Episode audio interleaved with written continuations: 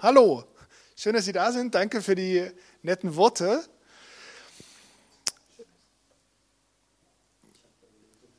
Computer says no. In der britischen Satiresendung Little Britain, da war das ein Running Gag. Da kamen immer wieder Leute in ein Reisebüro und da war eine Mitarbeiterin, die immer so ein bisschen fies geguckt hat und die hat bei jedem Reisewunsch das in einem Computer nachgeschlagen und hat dann gesagt, nee, gibt's nicht. Computer says no.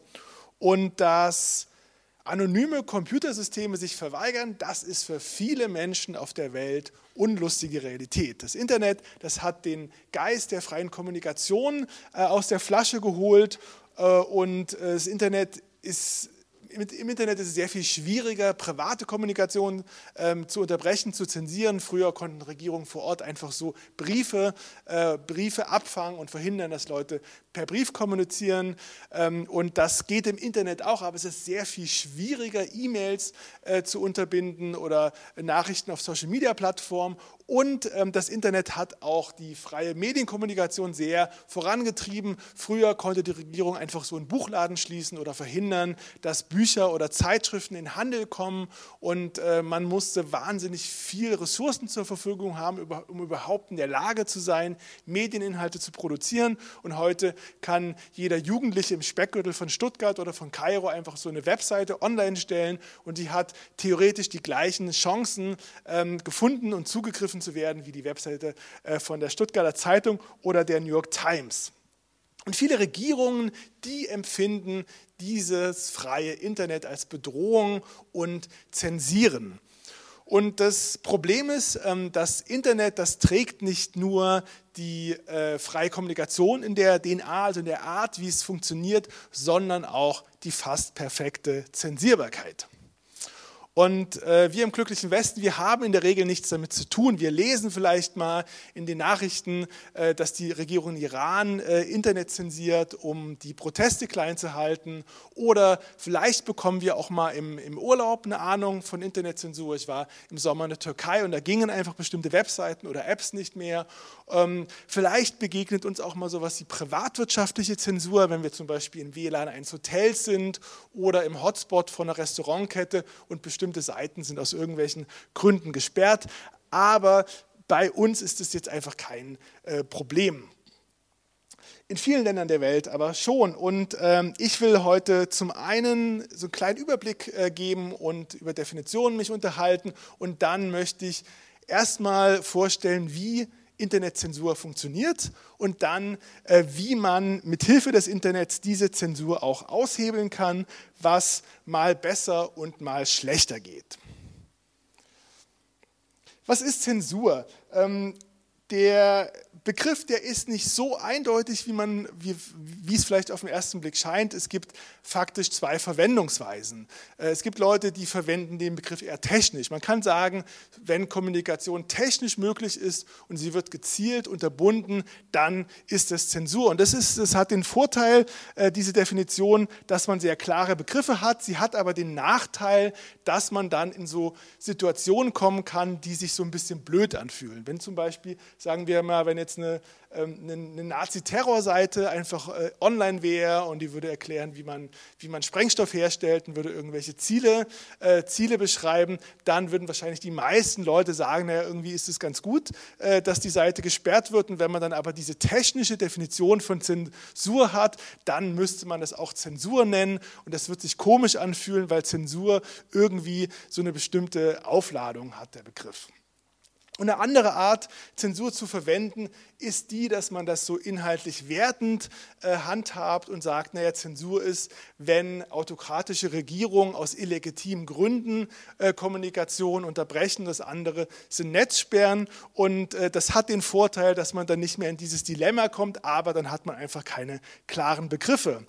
Und ich verwende den Begriff Zensur eher relativ neutral, technisch, äh, weil ich das praktikabler finde, obwohl ich natürlich privat der Meinung bin, dass es einen riesen Unterschied macht, wer, warum, mit welchen Motiven äh, was blockiert oder nicht blockiert. Ähm, wie sieht es weltweit aus? Es gibt so ein paar Organisationen, die versuchen, da so ein bisschen Ordnung reinzubringen. Eine davon ist, äh, ist Freedom House, ist ein amerikanische, amerikanisches Think Tank und ähm, die sind zum Schluss gekommen, dass 18 Prozent der Weltbevölkerung in einem freien Internet leben, ähm, ungefähr ein Drittel, 34 Prozent in einem teilweise freien und 37 Prozent in einem nicht freien Internet und die restlichen, äh, da haben sie keine Daten dazu. Ungefähr zwei Drittel, 64 Prozent leben in Ländern, wo bestimmte Inhalte, politische, soziale, religiöse Inhalte blockiert sind. Ungefähr die Hälfte, 51 Prozent, leben in Ländern, wo äh, Social Media immer wieder blockiert ist. Und 44 Prozent leben in Ländern, wo die Regierung noch ein bisschen dreister ist und das Internet immer mal wieder komplett äh, abschaltet.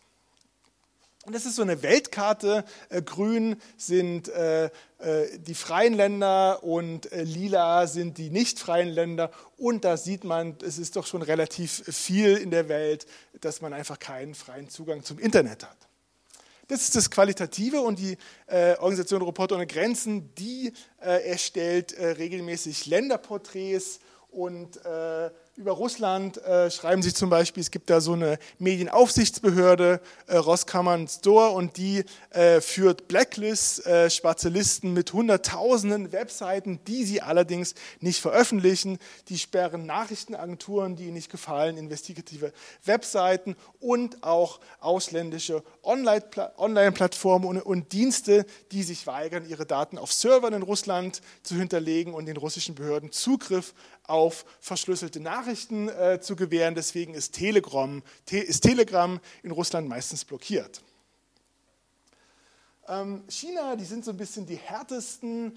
Ähm, die haben eine sehr, sehr starke Internetzensur mit einem riesigen Apparat, in dem Zehntausende Leute arbeiten. Und das hat dann nach dem Beginn von Corona nochmal ziemlich angezogen.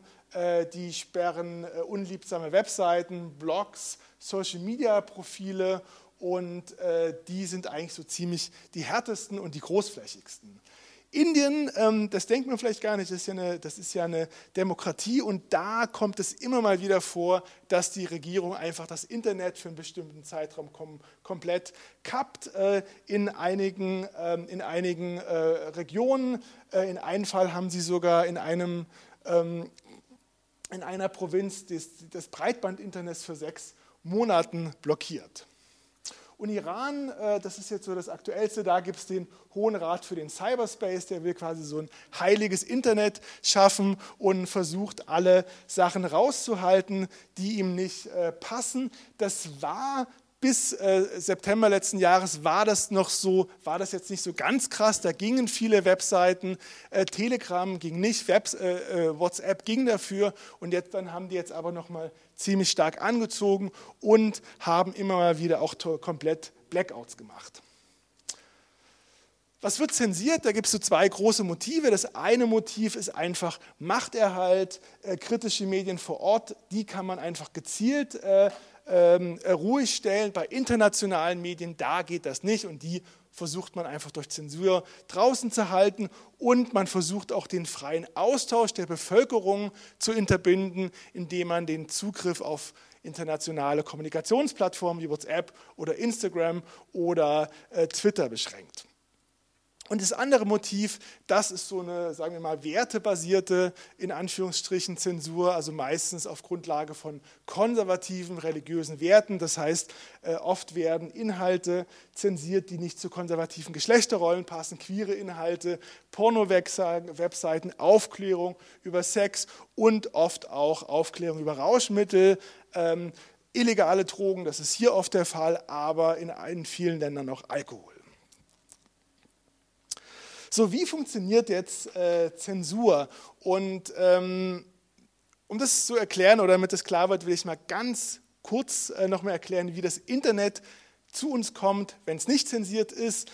Ähm, für die meisten Menschen kommt das Internet schlicht aus einem solchen Gerät, dem Router, dieser blinkende Kasten, der das WLAN ähm, bereitstellt, mit dem wir uns verbinden. Und das Internet kommt natürlich genauso wenig aus dem Router, wie die Milch aus der äh, Tiefkühltruhe vom Supermarkt kommt, sondern da gibt es noch so einen kleinen Apparat dahinter. Das Internet, ähm, das wird von großen Internetanbietern zu uns gebracht. Das sind in den meisten Ländern sehr wenige, sehr große. Bei uns ist Telekom, Vodafone, Telefonica. Die betreiben Glasfaserkabel und die betreiben Funktürme und die bringen dann zum einen das WLAN zu uns über diesen Router und das mobile Internet auf dem Handy. Wenn wir in äh, Cafés sind oder in Bibliotheken, dann gibt es Hotspots und die machen das meistens auch über äh, große Internetanbieter oder über Dienstleister. Und wenn wir auf Arbeit sind, dann organisieren die IT-Abteilung das selber.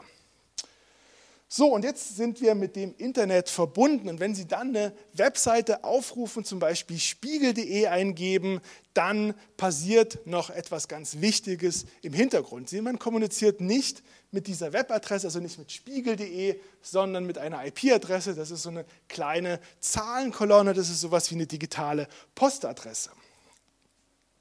Und ähm, um die zu bekommen, fragt unser Router, fragt bei einer Art Adressbuch nach, das der, das der Internetanbieter betreibt, welche IP-Adresse zu dieser Webadresse gehört und schickt ihn dann die Daten auf den Weg.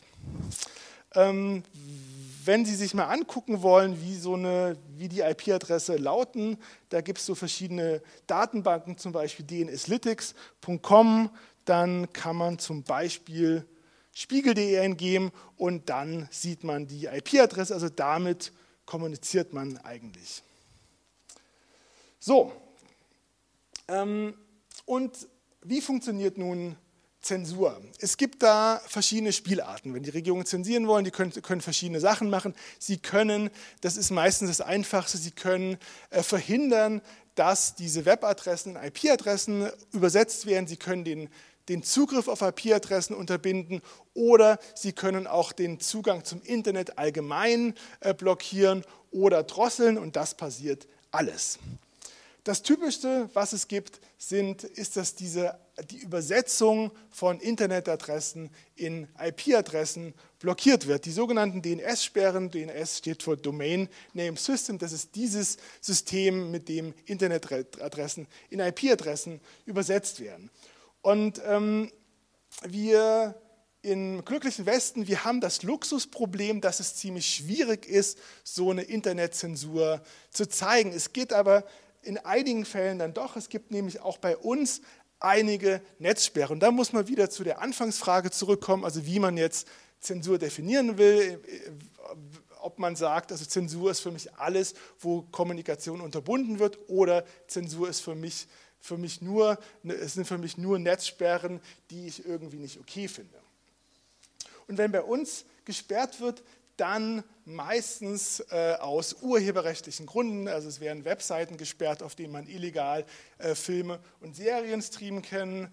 Ähm, vielleicht kennen Sie solche Seiten, Serienstream.to zum Beispiel oder canna-power.de oder Streamkiste.tv. Und äh, bei den meisten Internetanbietern, bei denen man ist, wenn man die aufruft, dann sieht man Folgendes. Es ist eine Sperrseite von der Clearingstelle Urheberrecht im Internet.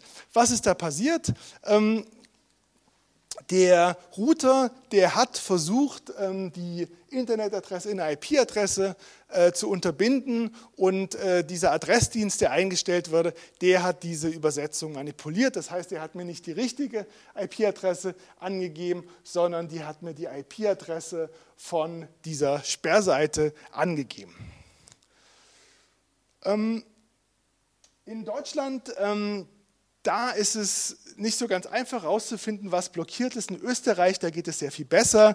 Da ähm, veröffentlicht eine, die dortige äh, Medienbehörde eine Liste mit allen äh, Netzsperren. Ähm, und ähm, wenn man da mal durchgeht, da sieht man, also da geht es vor allem, oder geht es eigentlich fast nur um irgendwie äh, Seiten, wo man Serien offensichtlich oder Musik streamen kann, wie Movie 4K oder Szene-Streams oder Filmestreams oder The Pirate Bay. Ähm, und 2020, da ist ähm, noch etwas ziemlich Neues passiert. Da äh, in Novum, da wurde nämlich das erste Mal wurden auch Inhalte, also Webseiten aus politischen Gründen gesperrt. Und zwar hat die EU ähm, festgelegt, dass ab das auch die äh, Webseiten von russischen Propagandasendern, von, äh, von Russia Today und von, ähm, und von Sputnik äh, blockiert werden. Also die, dem wurde verboten, in der EU zu senden. Das hat die natürlich nicht interessiert und deswegen müssen aber die, die hiesigen ähm, Anbieter und auch Internetanbieter, die müssen dafür sorgen, dass die Inhalte nicht mehr empfangen werden können. Und ähm, bei, in den meisten Netzen, in denen man sich verbindet, also wenn man jetzt RT, also diese schreckliche Seite aufruft, da würde man Folgendes sehen. Also da äh, bekommt man nicht eine falsche IP-Adresse vorgesetzt, sondern da bekommt man schlicht gar, gar keine IP-Adresse vorgesetzt. Das heißt, dann äh, scheitert die Kommunikation einfach, weil mein, mein Internet nicht erfährt, was die digitale Postadresse ist.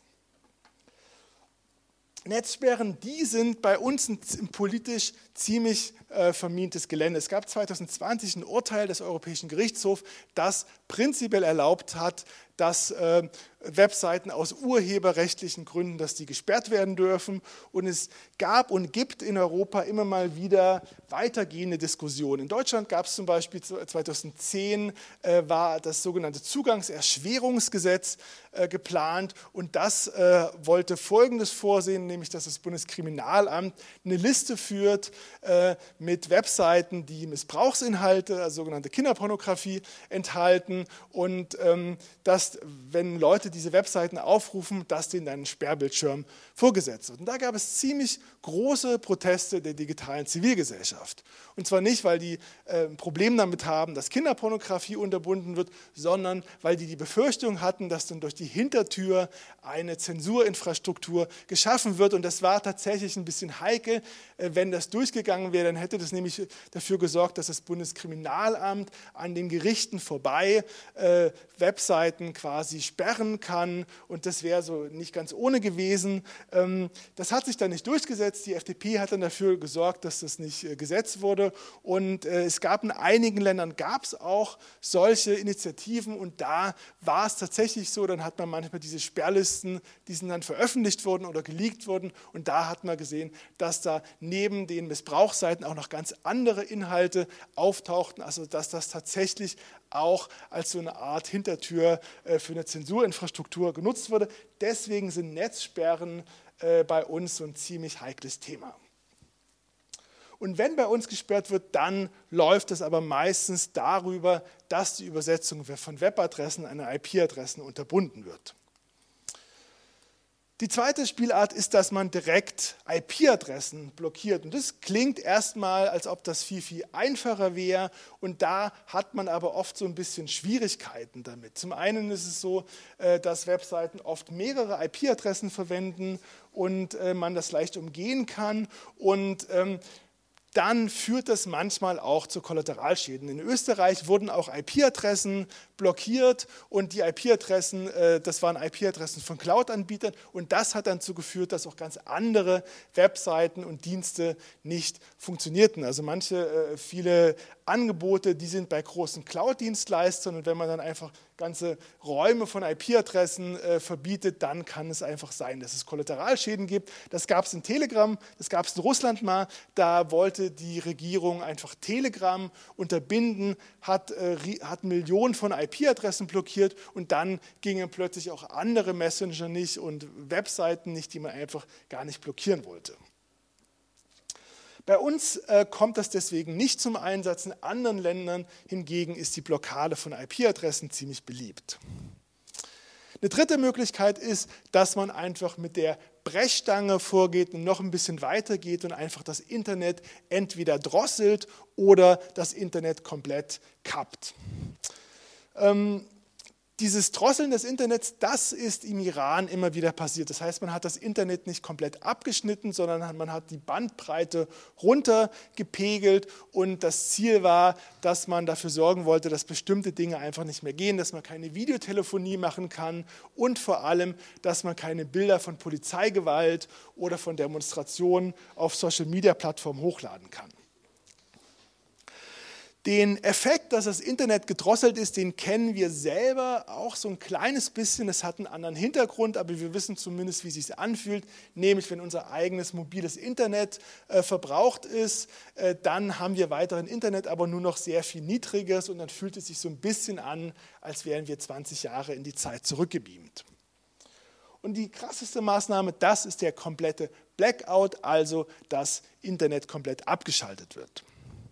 Und das ähm, wird aber immer nur sehr spärlich eingesetzt, wenn nämlich eine Regierung das komplette Internet für eine längere, das komplette Land für eine längere Zeit vom Internet abschalten würde, dann würde sie der Wirtschaft massiv schaden und dann hätte auch die Nomenklatura und ihre Kinder keinen Zugriff auf dem Internet. Deswegen wird das meistens nur sehr punktuell eingesetzt in bestimmten Regionen oder für einen bestimmten Zeitraum oder nur für mobiles Internet oder teilweise auch nur für sehr, sehr kleine Regionen, in denen beispielsweise gerade eine Demo ähm, stattfindet. Und diese Blackouts, die gab es über, übergangsweise im Iran und die gibt es immer wieder in Indien im kompletten äh, Provinzen.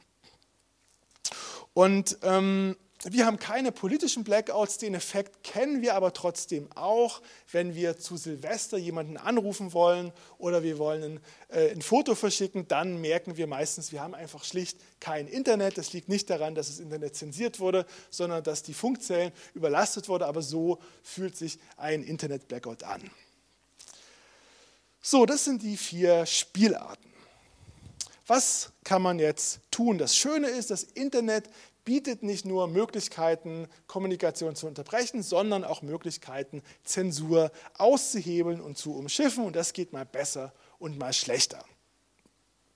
Die erste Spielart war, dass die Übersetzung von Internetadressen in IP-Adressen äh, verhindert oder manipuliert wird.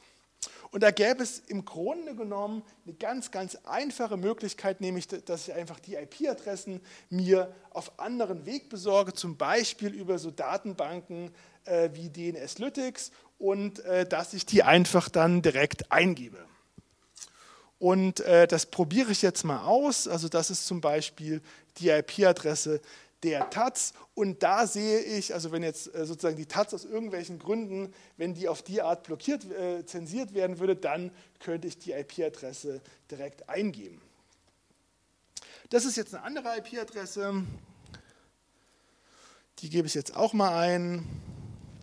Und da sehe ich das funktioniert nicht. Das ist die IP-Adresse von spiegel.de und da ähm, wird das unterbunden, dass die IP-Adresse aufgerufen wird und das ist bei den anderen, äh, bei den meisten Webseiten auch. Das ist jetzt mal die IP-Adresse von einer, äh, von einer illegalen ähm, von einer illegalen Streaming-Seite und das wird auch unterbunden. Ähm, also theoretisch wäre das eine ziemlich gute Möglichkeit, äh, Netzsperren zu, zu umgehen, indem man einfach IP-Adressen direkt eingeht, aber das unterbinden die meisten äh, Webseiten, die meisten Sicherheitsdienstleister, vermutlich weil diese direkte äh, Aufrufen von IP-Adressen gern von automatisierten Nutzern und Bots verwendet wird. Also damit kommt man nicht unbedingt weiter. Was man machen kann, ist aber, dass man auf so einen kleinen Trick zurückgreift. Und ähm, stellen wir uns mal vor, äh, wir würden sozusagen jenseits des Internets, würden wir ganz gerne die Telefonnummer von jemand rausfinden. Wir haben ein Telefonbuch, das wir nachschlagen. Wir kennen den Namen von jemandem und dann würden wir aber merken, die Telefonnummer, die dort eigentlich stehen sollte, die ist entweder durchgestrichen oder die ist falsch. Wir rufen die an und wir merken, die Telefonnummer würde manipuliert. Was könnten wir da machen? Wir könnten versuchen, uns ein anderes Telefonbuch zu besorgen, äh, wo die äh, Telefonnummer nicht gesperrt oder nicht manipuliert wurde. Und genau das, das kann man auch im Internet machen, um Zensur zu umgehen. Man wechselt quasi das Telefonbuch. Ähm, also die Situation ist folgende. Unser Router, der fragt, bei einem Dienst nach, der eine Internetadresse in eine IP-Adresse übersetzt. Die großen Internetanbieter, die betreiben alle über solche Übersetzungsdienste und die sind im Router fest, äh, fest äh, quasi fest verankert. Man kann aber diesen Übersetzungsdienst umstellen. Es gibt große Unabhängige, es gibt äh, einen von Google und einen von Cloudflare und es gibt kleine Unabhängige, zum Beispiel vom Verein Digital Courage und die kann man dann ausprobieren und wenn die dann, wenn dort dann diese IP-Adressübersetzung nicht, äh, nicht drin ist, dann kann man damit drumherum kommen. Und man kann dieses Adressbuch auf verschiedene Arten umstellen. Man kann das in, den Einstellungen des Betriebssystems umstellen für ein bestimmtes WLAN. Und das Einfachste ist aber, dass man das im Browser macht. Ich zeige das jetzt mal zum Beispiel für den Firefox-Browser. Da klickt man rechts oben auf dieses Bürgermenü. Äh, damit, damit äh, kommt man die Einstellungen. Und wenn man den Einstellungen ganz, ganz nach unten äh, geht, dann sieht man Verbindungseinstellungen, klickt auf Einstellungen und wenn man dann wieder runter geht, dann kann man, kann man angeben, anklicken DNS über HTTPS aktivieren. Also DNS ist das Domain Name System, das ist dieses Adresssystem und dann kann man verschiedene Anbieter ähm, auswählen. Ähm, Firefox bietet Cloudflare an, das ist eine der, ähm, eine der ganz großen ähm, äh, Cloud-Anbieter, die auch so ein Adressbuch betreiben oder NextDNS und andere ähm, Browser Chrome, der bietet noch andere Möglichkeiten und dann kann man schauen, äh, ob man dann an diesen Netzsperren vorbeikommt. Es ist allerdings nicht so ganz eindeutig. Also ich hatte drei verschiedene äh, Webseiten ausprobiert, die gesperrt waren. Das war zum einen s.to, das ist die Adresse von Serienstream.to. Das war Streamkiste.tv, das ist auch eine, eine illegale Streaming-Seite. Und das war rt.com, also die äh, schreckliche Russia Today-Auftritt. Normalerweise funktionieren die alle nicht und dann habe ich die bei Google und bei Cloudflare ausprobiert und da war das so ein bisschen uneindeutig. Ähm, ähm, Streamkiste TV ging, Russia Today ging auch, Serien Stream.to ging wiederum nicht. Das war ein bisschen schräg. Also anscheinend ist es so, dass die, äh, dass die äh, Urheberrechtssperren ähm, ähm, eine größere Autorität haben als die politischen Sperren. Also es war irgendwie jetzt nicht so ganz eindeutig, äh, welche Sperren die auch übernommen haben. Ähm, in nicht westlichen Ländern da kann das durchaus ziemlich gut funktionieren, äh, dass man dadurch um Netzsperren äh, vorbeigeht, es sei denn, diese Adressbücher sind auch gesperrt. Unter Datenschutzaspekten ist es jetzt nicht unbedingt zu empfehlen, weil man dann quasi noch einen zweiten Anbieter mit im Boot hat, Google oder Cloudflare, der dann auch Daten von einem bekommt. Ähm, so, also das ist das, äh, was man machen kann, wenn, die, äh, wenn diese Übersetzung in IP-Adressen blockiert ist. Und wenn jetzt IP-Adressen direkt blockiert sind, dann muss man sich noch ein bisschen was anderes überlegen. Wenn IP-Adressen gezielt blockiert sind, dann könnte man schauen, ob man vielleicht noch andere IP-Adressen Alternative findet. Die gehen, aber die sind dann vielleicht auch blockiert. Und ähm, das äh, Beste, was man machen kann, ist, dass man einfach versucht, äh, technisch diese Zensuren zu umgehen. Und da wird wieder ein altes Prinzip angewandt, ein alter Hut, und zwar indem man einfach über mehrere Ecken kommuniziert. Und das würde ich jetzt nochmal mit etwas Analogen vergleichen, und zwar, wenn man einen Brief ähm, in ein anderes Land schicken will und man merkt, der Brief kommt zurück, weil man diesem, mit diesem Land nicht kommunizieren äh, kann, dann könnte man Folgendes machen. Man könnte diesen Briefumschlag in einen anderen Briefumschlag schicken und könnte diesen Briefumschlag jemanden, äh, jemanden schicken, der woanders wohnt und ihn bitten, äh, diesen Brief dann weiterzuleiten. Und das ist dann vielleicht nicht blockiert. Also so funktioniert auch die Umgehung von Zensur. Also man kommuniziert einfach über mehrere Ecken. Und ähm, da gibt es eine relativ große kommerzielle Szene und zwar die sogenannten Virtual Private Networks, die VPN-Anbieter. Das sind privatwirtschaftliche ähm, Verschleierungsdienste und die machen Folgendes. Das sind Unternehmen, die betreiben Hunderte oder Tausende Verschleierungsstationen in vielen Ländern der Welt und die bieten einen an, dass man ein Programm installiert auf dem eigenen PC oder auf dem Smartphone und dann wird der komplette Datenverkehr des Geräts zu diesen Unternehmen geschickt und die leiten das dann weiter. Und das kann gegen Zensur helfen. Dann sieht nämlich mein Internetanbieter nicht mehr, was ich machen will, sondern er sieht nur, dass ich mit diesem VPN-Dienst kommuniziere und äh, kann das quasi nicht unterbinden. Ähm, diese VPN-Dienste, die sind bei uns mittlerweile ziemlich populär geworden, aber aus einem anderen Grund, weil die nämlich auch ermöglichen, dass man damit bei bestimmten Streaming-Diensten an Inhalte rankommt, äh, die normalerweise nur für bestimmte Länder ähm, reserviert sind.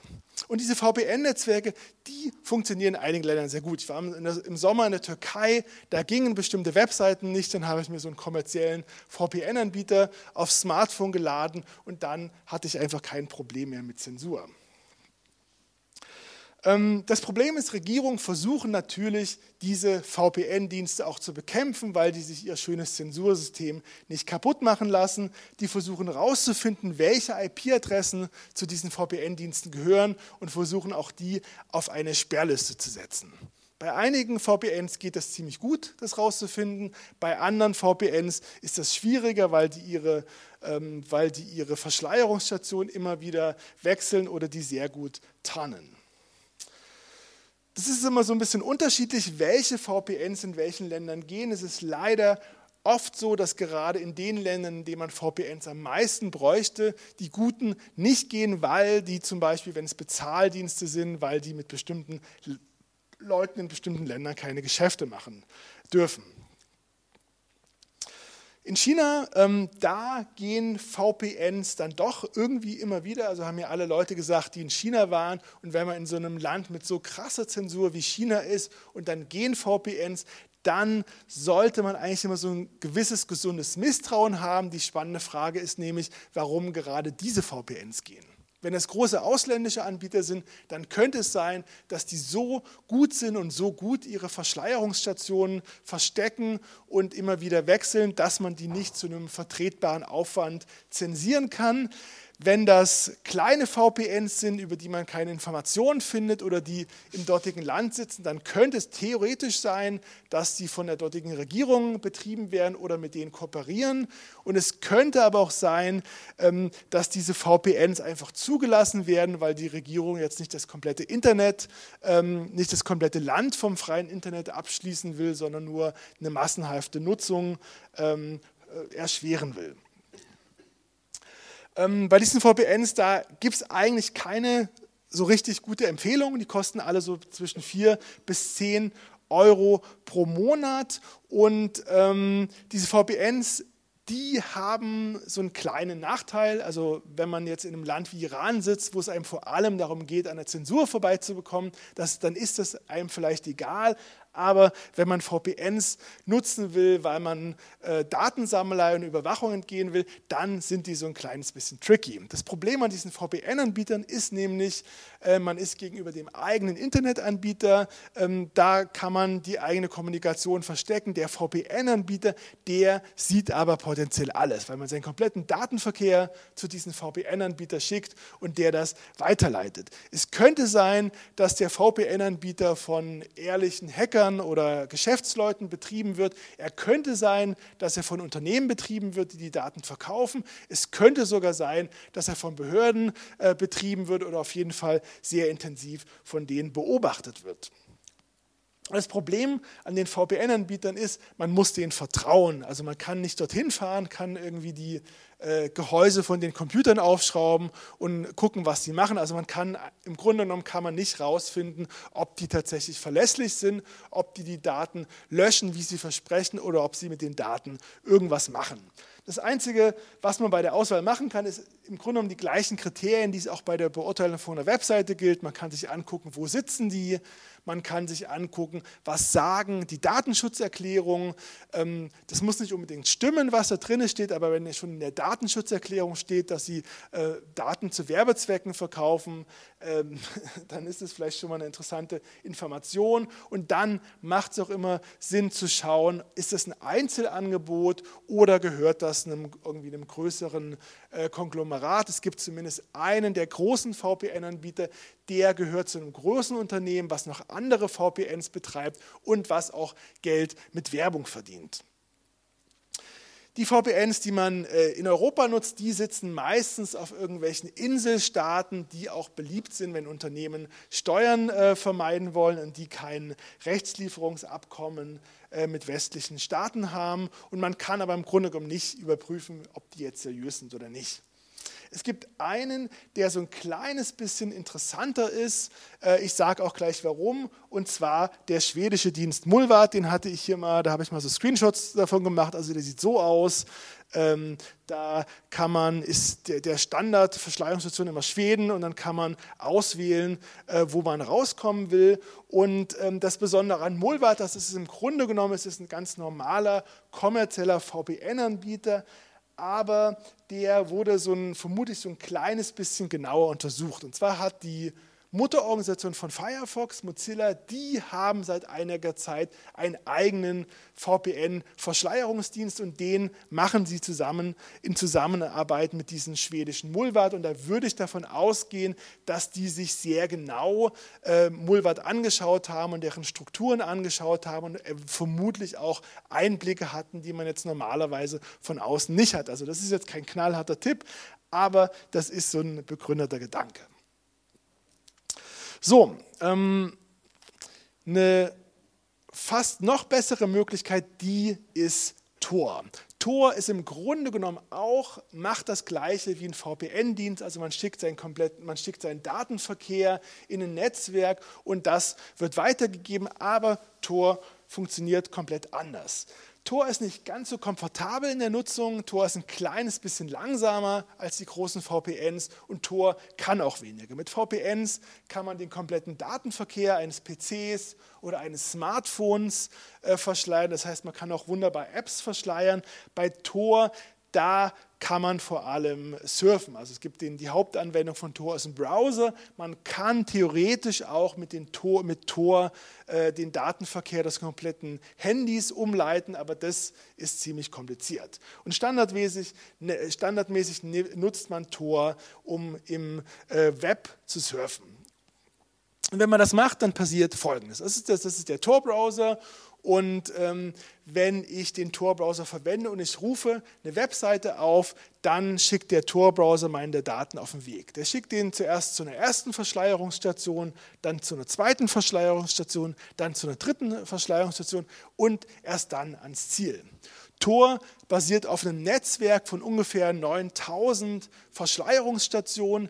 Die werden von der digitalen Zivilgesellschaft betrieben, also von der Hackerszene, vor allem äh, von Deutschland aus. Der Chaos Computer Club Stuttgart, der betreibt zum Beispiel auch äh, eine, eine größere Anzahl von solchen Tor-Verschleierungsstationen.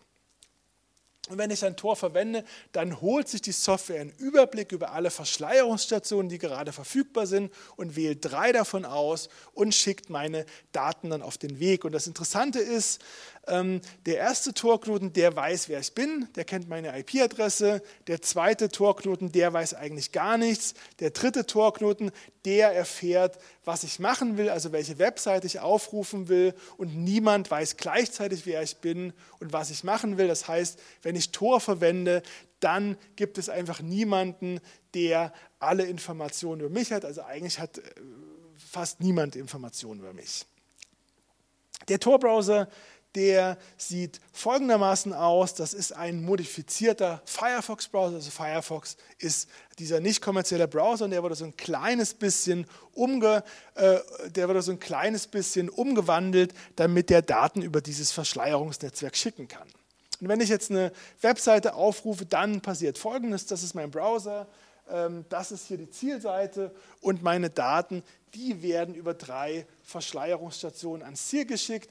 Ähm, der erste Knoten, der weiß, der kennt meine IP-Adresse. Der dritte Torknoten, der weiß, was ich machen will, aber niemand weiß, weiß, weiß gleichzeitig, wer ich bin und was ich machen will. Und damit kann man tatsächlich ziemlich gut äh, um Sperren von Webseiten vorbeikommen. Ähm, es gibt ein Problem, äh, natürlich wollen sich Zensurregime das nicht einfach so kaputt machen und die versuchen einfach zu verhindern, dass man überhaupt auf dieses Tor-Netzwerk zugreifen kann. Tor basiert auf ungefähr 7000 Knoten und diese Knoten, deren IP-Adresse ist bekannt. Ähm, diese, wenn ich einen Tor-Browser verwende, holt die sich einen Überblick über alle Knoten, die gerade existieren und wählt drei davon aus. Und die Anonymisierung, die basiert darauf, dass niemand von außen sieht, welche drei Tor-Knoten involviert sind. Und weil die IP-Adressen dieser Knoten bekannt sind, kann man die problemlos auf eine Sperrliste setzen. Das heißt, dann kann niemand Tor verwenden. Und ähm, dann muss man noch so ein kleines bisschen tiefer in die, in die Trickkiste von Tor greifen. Es gibt neben diesen 7000 normalen Knoten, gibt es noch andere versteckte Knoten und bei denen weiß man von außen nicht, dass das Tor Verschleierungsstationen sind. Das heißt, dann kann man die nicht blockieren.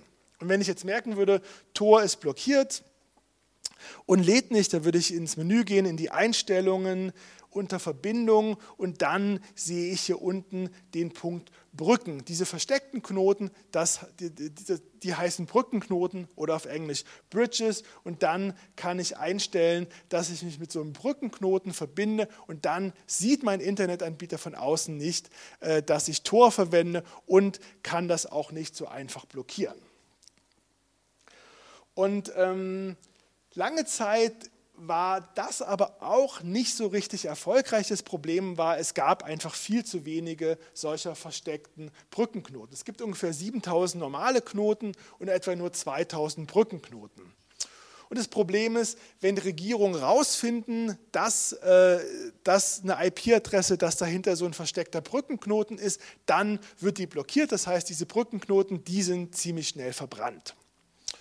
Das heißt, lange Zeit war das dann doch nicht so äh, einfach mit Tor an Zensur vorbeizukommen. Und da hat aber äh, dieses Projekt Tor, da haben die aber mittlerweile eine ziemlich gute Lösung davon gefunden. Ich rufe mal ganz kurz eine Webseite auf, die lädt immer so ein bisschen. Ähm, und zwar äh, über eine, über eine Browser-Erweiterung. Ähm, es gibt äh, die Erweiterung Snowflake, die kann man im Browser, die öffne ich auch mal, die kann man im Browser installieren. Ähm, die gibt es für Firefox, für Microsoft Edge und für Chrome. Und ähm, wenn man, oh Gott, ist ja, und äh, wenn man diese wenn man diese Erweiterung installiert hat, dann ähm, wird ein Teil der eigenen Internetverbindung, der eigene Bandbreite, die man nutzt, die wird als versteckter Brückenknoten bereitgestellt. Das heißt, jetzt ein Nutzer in Iran oder in Saudi-Arabien, der Tor verwenden will, der würde dann quasi über meine Internetverbindung ins Tor-Netzwerk reingehen und könnte darüber zensurfrei ins normale Internet gehen. Und für die Regierung vor Ort sieht das, die sehen dann nur, dass äh, jemand mit irgendeinem zufälligen IP-Adresse in Deutschland Kontakt aufnimmt und das sieht von außen so aus, als würde da irgendwie Audio- oder Videochat laufen und man sieht aber nicht, dass das ein Torknoten ist. Und mit dieser Maßnahme, da hat Tor im Moment tatsächlich so ein bisschen die Nase vorn, wie es aussieht. Ähm, das Tor-Projekt, ähm, die haben so eine Art Statistik ähm, äh, Projekt, das heißt UNI, also OONI, und da messen die zum einen, in welchen Ländern äh, welche Webseiten blockiert sind und die ermitteln aber auch, inwiefern äh, Zensurumgehungsmaßnahmen funktioniert. Und ich habe jetzt mal hier die drei Länder China, Iran und Russland rausgesucht. Und da oben, da sieht man Tests vom normalen Tor-Browser. Wenn das grün ist, dann funktioniert es. Wenn es gelb ist, oder grau, dann funktioniert es nicht. Und man sieht man, also in China, ähm, da funktioniert das normale Tor fast gar nicht. Im Iran funktioniert es ein bisschen mehr, aber eigentlich auch nicht. Und in Russland funktioniert Tor in der Regel auch nicht. Wenn man aber dann, wenn die Nutzer dann diese, diesen Snowflake, also diese, ähm, diese äh, diese Brückenknoten verwendet, die, von der, die über eine, so eine Erweiterung bereitgestellt werden. Dann funktioniert äh, Tor in Russland, äh, relativ gut in zwei Drittel der Fälle im Iran und sogar in China. Also momentan scheint tatsächlich äh, Tor äh, so ein bisschen die Nase vorn zu haben und äh, tatsächlich damit gut Zensur aushebeln zu können. Aber eventuell wird sich das auch wieder ändern. So, ähm, damit kommt man, also mit Tor kommt man tatsächlich ziemlich gut äh, an Zensur vorbei. Das Einzige, was Tor nicht kann, ähm, es gibt auch Webseiten, die Tor blockieren. Wenn man zum Beispiel googeln äh, will mit Tor, da merkt man, äh, das geht oft nicht. Und manchmal haben auch staatliche Stellen blockiert. Zum Beispiel haben verschiedene äh, österreichische Behörden Ministerien haben Tor blockiert, zum Beispiel das österreichische Bundeskanzleramt. Und da kann man leider nichts machen. Also man kann sozusagen den, den letzten Knoten, den kann man nicht verstecken. Diese Funktion bietet Tor nicht. Also quasi gegen diese Zensur am, am, am hinteren Ende, da kann man nichts machen. So, ähm, was kann man jetzt tun, wenn das Internet gedrosselt ist? Also da muss man quasi mit Mangelwirtschaft leben. Also man muss Bilder runterrechnen und gucken, ob die dann zugestellt werden. Oder man wechselt von Videotelefonie auf Audiotelefonie oder nur Textnachrichten oder wartet, bis das Internet wieder geht. Und was macht man, wenn das Internet komplett ausgestellt wird, wenn es einen Blackout gibt. Dann ist das mit den Zensurumgehungsmöglichkeiten ziemlich schwierig, weil VPN und Tor äh, und diese alternativen äh, Übersetzungsdienste in IP-Adressen, weil die alle auch auf dem Internet basieren. Glaubt man Elon Musk, dann ist Internetzensur äh, bald komplett gelöst. Er hatte letztes Jahr eine großspurig angekündigt, dass er sein, sein Satellitennetzwerk Starlink für den Iran verfügbar machen will und dass dann einfach alle, ähm, dass dann einfach keine Zensur mehr gibt. Das ist bis heute aber nicht passiert. Es gibt da so ein paar Probleme. Zum einen bräuchten äh, die Iraner, die das nutzen, nutzen wollen, die bräuchten dann einfach Antennen. Das heißt, man müsste Millionen Antennen ins Land schmuggeln, die man dann irgendwas vermutlich auch leicht findet finden und beschlagnahmen könnte. Amazon macht etwas Ähnliches. Die haben ein eigenes Satellitenprojekt namens Project Kuiper. Das soll 2024 starten. Und das das Ziel ist eigentlich, dass sie in ländlichen Gebieten ohne Internet über äh, Satelliten Internet zur Verfügung stellen und damit könnte man aber eigentlich auch ziemlich gut Zensur umgehen. Also wenn das Internet quasi vom Himmel kommt, von Satelliten, dann können äh, Regierungen vor Ort einfach nicht mehr so einfach zensieren. Normalerweise läuft Zensier, Zensur über lokale Internetanbieter. Sie könnten vielleicht versuchen, die äh, Signale zu stören, aber es wäre vermutlich sehr viel schwieriger. Das ist aber noch Zukunftsmusik und vermutlich wird dadurch das Problem von Internetzensur auch nicht komplett gelöst. Es könnte sein, dass in Ländern wie Iran tatsächlich Zensur viel, äh, sehr viel schwieriger wird. Ich glaube, in China, da wird das nicht funktionieren. Also wenn jetzt Amazon oder wenn Elon Musk, wenn die ihr Satellitennetzwerk äh, für China freischalten, um die chinesische Zensur zu umgehen, dann werden wir eine ganz neue Art von internationalen äh, Konfrontationen sehen und dann wird äh, China im schlimmsten Fall einfach drohen, äh, dass sie die Satelliten abschießt. Das heißt, so einfach ist es dann wahrscheinlich auch nicht.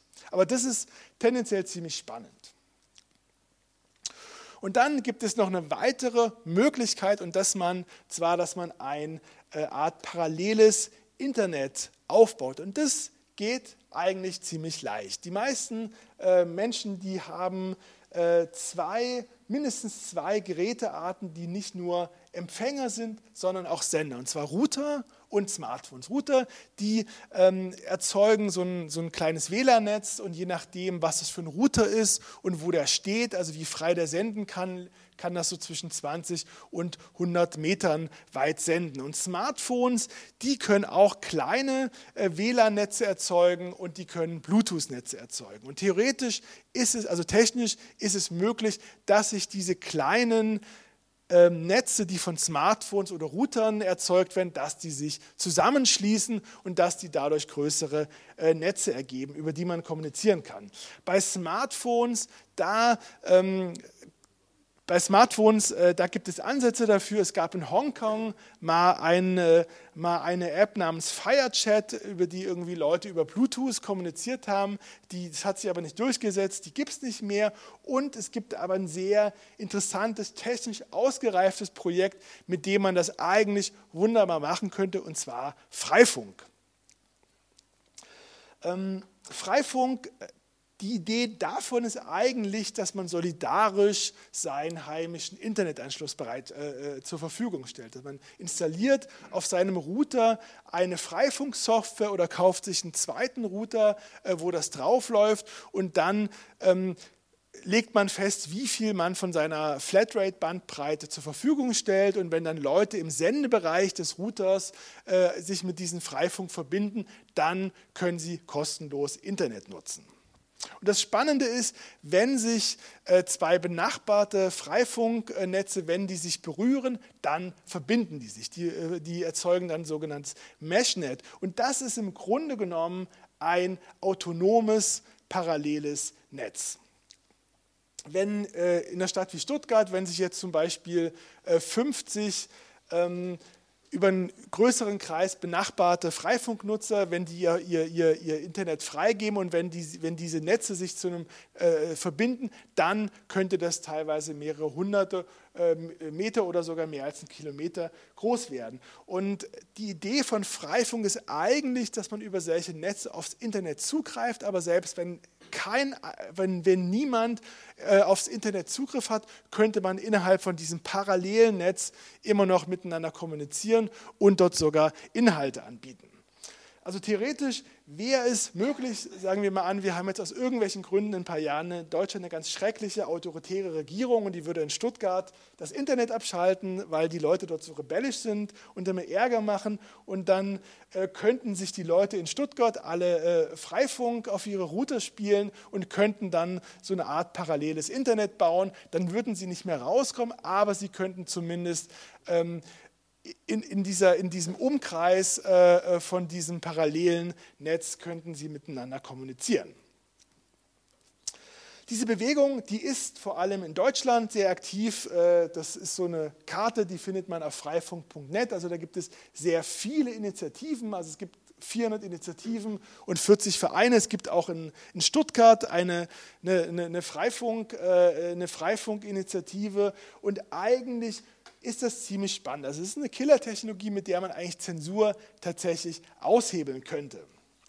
Ich habe auch mal mit einer Freifunkaktivistin darüber geredet, die diese Technologie mitentwickelt hat und die meinte, ja, das stimmt alles, aber sie hatte dann noch so ein bisschen Bauchschmerzen mit der Idee, weil sie sagte, dass sie fände das ganz schrecklich, wenn Leute in Iran oder Russland, äh, wenn die sich Freifunksoftware auf ihren Router spielen, dann kommt die Polizei und erschießt sie einfach deswegen. Also das ist dann äh, sozusagen, theoretisch ist es ziemlich gut möglich, praktisch könnte das vielleicht auch gefährlich sein, und, aber eigentlich ist es tatsächlich eine ziemlich gute, geniale Möglichkeit, wie man durch ein paralleles Internet einfach an Zensur vorbeikommen könnte. Vielleicht auch, wenn mal, wenn irgendwie aus irgendwelchen Naturkatastrophengründen das Internet ausfällt.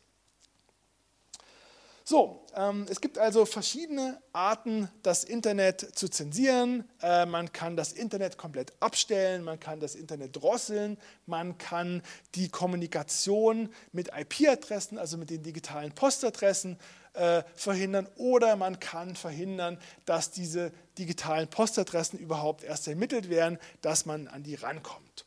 Und das Schöne ist, das Internet bietet gleichzeitig auch eine sehr gute Möglichkeit, das äh, zu umbinden. Das ist nicht immer so ganz banal, aber man kommt doch meistens ziemlich gut an Zensur vorbei. Ähm, das Internet, das ist dann doch irgendwie eine gute Erfindung. Das Internet kann ziemlich nerven. Das Internet ist voller Hass und voller Falschmeldungen und es raubt einem die Ruhe und macht Leute zum Autisten. Aber es würde doch noch sehr, sehr viel mehr nerven, wenn das weltweite Internet weg wäre oder wenn es nur zur Hälfte da wäre. Vielen Dank.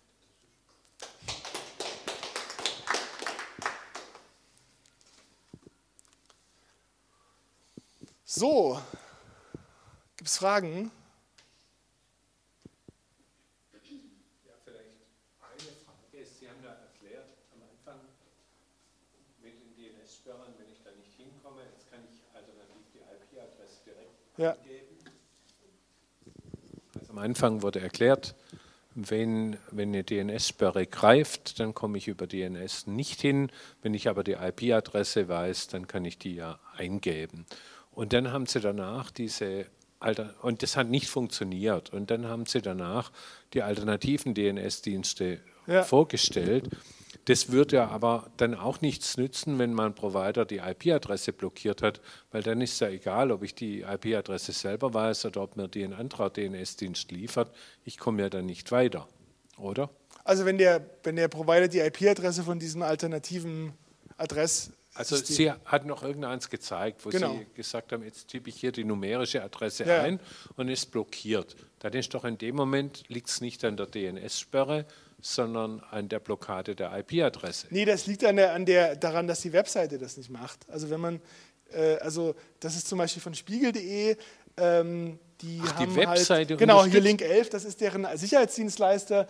Äh, wenn Sie die IP-Adresse von, äh, von, der Bundesregierung eingeben, geht das auch nicht. Und sogar wenn Sie jetzt von Serienstream.to die IP-Adresse eingeben, dann geht das auch nicht. Also aber, ich bin mir nicht sicher, ich nehme mal davon an, dass das direkte Aufrufen von IP-Adressen vermutlich so ein bisschen äh, irgendwie verdächtig ist, weil vermutlich Bots äh, so aufrufen. Also das ist so ein bisschen schräg. Also gerade eine Webseite, so eine, äh, so eine, so eine gesperrte äh, Serienstreaming-Webseite sollte eigentlich Interesse daran haben, dass man die IP-Adresse direkt aufrufen kann, aber die lassen das auch sperren. Die machen das meistens, glaube ich, nicht selber, sondern die haben irgendwelche IT- äh, Sicherheitsdienstleister, die das Aber machen. Das heißt, dass mein Browser signalisiert, ob ich die Adresse numerisch eingegeben habe oder über einen DNS-Dienst bekommen habe. Ähm, oder woher weiß ja, die Seite das sonst, drüber, wenn dort nur die numerische Adresse Habe ich ehrlich gesagt noch nie drüber nachgedacht. Also es stimmt. Das, also, das kann doch sorry, gar nicht das, sein eigentlich. Ähm, sorry, habe ich noch nie drüber nachgedacht. Das macht mir mal Gedanken, ja. Genau. Stimmt, ja, ja, genau. Das muss, ja genau, der muss es ja erkennen, dass ich mit dem Browser die IP-Adresse, sorry, habe ich gerade keine Antwort. Also, also ich habe so verstanden, ja. dass normalerweise der Browser diesen symbolischen Namen zum ja. DNS-Dienst schickt, dann bekommt er von dort die numerische IP-Adresse ja. und mit der holt er die Seite. Und wenn er die Seite aufruft, dann ist doch das numerische schon aufgelöst, da wird doch nicht mitgeschickt, habe ich über Google bekommen oder. Sorry, kann ich gerade nichts zu sagen. Also habe ich okay. mir noch nie drüber Gedanken gemacht, aber es ja. ist ein guter Gedanke. Genau. Aber das, also die Taz.de, ähm, also ich weiß, die machen sehr viel selber, die IT-Abteilung, die haben das anscheinend nicht unterbunden, aber eigentlich alle anderen haben das unterbunden. Ja. Ich habe auch mal, also es gibt auch so kleinere, ähm, kleinere Adressbücher, zum Beispiel von Digital Courage oder von Digitale Gesellschaft Schweiz. Die habe ich auch mal probiert und die sind halt so ein bisschen sympathischer als Google oder Cloudflare. Aber da ist es so, also oft bei so äh, datensparsamen kleinen Diensten, da ist es oft so, dass sie nicht so richtig viel Spaß machen. Also da hat es erstmal so eine Weile gedauert, bis das bei mir funktioniert hat. Das ist irgendwie, also man kann auch noch, man muss nicht Google Cloudflare nehmen, man kann auch noch, man kann auch andere äh, solche Adressbücher nehmen. Ja. Also ich würde aber auch noch dazu sagen, wenn man jetzt Verdacht hat hier, dass was aus Urheberrechtsgründen blockiert ja. wird, dann werden die Firmen, die Urheberrechte eintreiben, vermutlich auch auf die Idee kommen, dass die, die Provider fragen, ruft denn jemand diese numerische Adresse auf? Und dann, wenn die da ein Warrant haben, dann bekommen die natürlich nachher auch die Auskunft und dann werden die auch auf der Matte stehen und kassieren ja. wollen. Da also wird es nicht viel nützen. Ich, also ich habe zumindest, also ähm, ich habe zumindest gesehen, also als ich die, also sagen die, wenn ich jetzt Siemens Team TO, also ich kann das hier nicht zeigen, weil die haben einen anderen Sicherheitsdienstleister. Also normalerweise würde einem diese Sperrseite von dieser Clearingstelle für Urheberrechte gezeigt werden. Und wenn man die IP-Adresse aufruft, also dann merke ich halt, ich kommuniziere mit der Webseite direkt, aber ich kommuniziere mit deren äh, Sicherheitsdienstleister. Also das ist, ähm, das ist ein bisschen schräg, dass die das nicht erlauben. Und äh, aber machen es halt nicht. Ja. Genau, ja.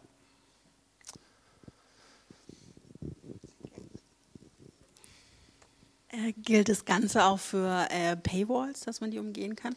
Ähm, nee, also Paywalls kann man, nee, also bei Paywalls, da muss ja sozusagen, nee, dafür geht es nicht. Also es gibt eine andere Möglichkeit, wie man Paywalls manchmal umgehen kann, also Paywalls von äh, Nachrichtenseiten, also es gibt so verschiedene Modelle für Paywalls. Äh, es gibt einmal das Modell, dass man äh, sozusagen eine, eine ganz strikte Paywall hat und man sieht quasi die Inhalte nur, äh, wenn man, wenn man ähm, quasi angemeldet ist. Und viele Webseiten machen das aber nicht, weil dann würden die sich den kompletten Datenverkehr von Google entgehen. Und bei vielen Webseiten ist es so, wenn man, die, wenn man sich die Webadresse zum Beispiel abspeichert, man ruft die direkt auf, dann bekommt man eine Paywall zu sehen. Und wenn man aber den Namen des Artikels bei Google eingibt und besucht über Google diese Seite, dann kommt man drauf. Also ich weiß zum Beispiel, äh, für Recherchezwecke, also ich glaube, bei der, bei der Financial Times oder so ist es oft so. Also das ist eine Möglichkeit, Paywalls zu umgehen, aber darüber eigentlich nicht. Es sei denn, also, also es gibt manchmal, kann es sein, dass, ähm, dass ähm, Webseiten, Inhalte einfach für Zugriffe von bestimmten Ländern blockiert sind oder nur für Zugriffe von bestimmten Ländern erlaubt sind. Und ähm, also dann man, könnte man mit, mit VPN-Diensten zum Beispiel einstellen, dass man jetzt irgendwie aus Schweden oder aus den USA kommen will. Und das kann man mit Tor auch machen. Also man kann mit Tor, äh, das ist nicht so ganz einfach, aber man kann, man kann mit Tor auch bestimmen, wo man rauskommen will. Und zwar, äh, also wenn man den Tor-Browser verwendet und man klickt da links neben dem Adressfeld auf so ein kleinen, ähm, auf so ein kleinen, kleines Schloss, dann sieht man das Feld neuer Kanal für diese Seite und dann bekommt man einen neuen Kanal und die meisten Torknoten liegen in Deutschland, äh, Frankreich, Holland und USA. Und wenn man in diesen Ländern rauskommen will, dann muss man meistens nicht lange klicken, äh, um dann zum Beispiel in den USA rauszukommen. Es ist aber leider so, also bei Streaming-Seiten, da funktioniert das nicht, also die haben Tor einfach blockiert. Ja. Super. Dann danke ich Ihnen.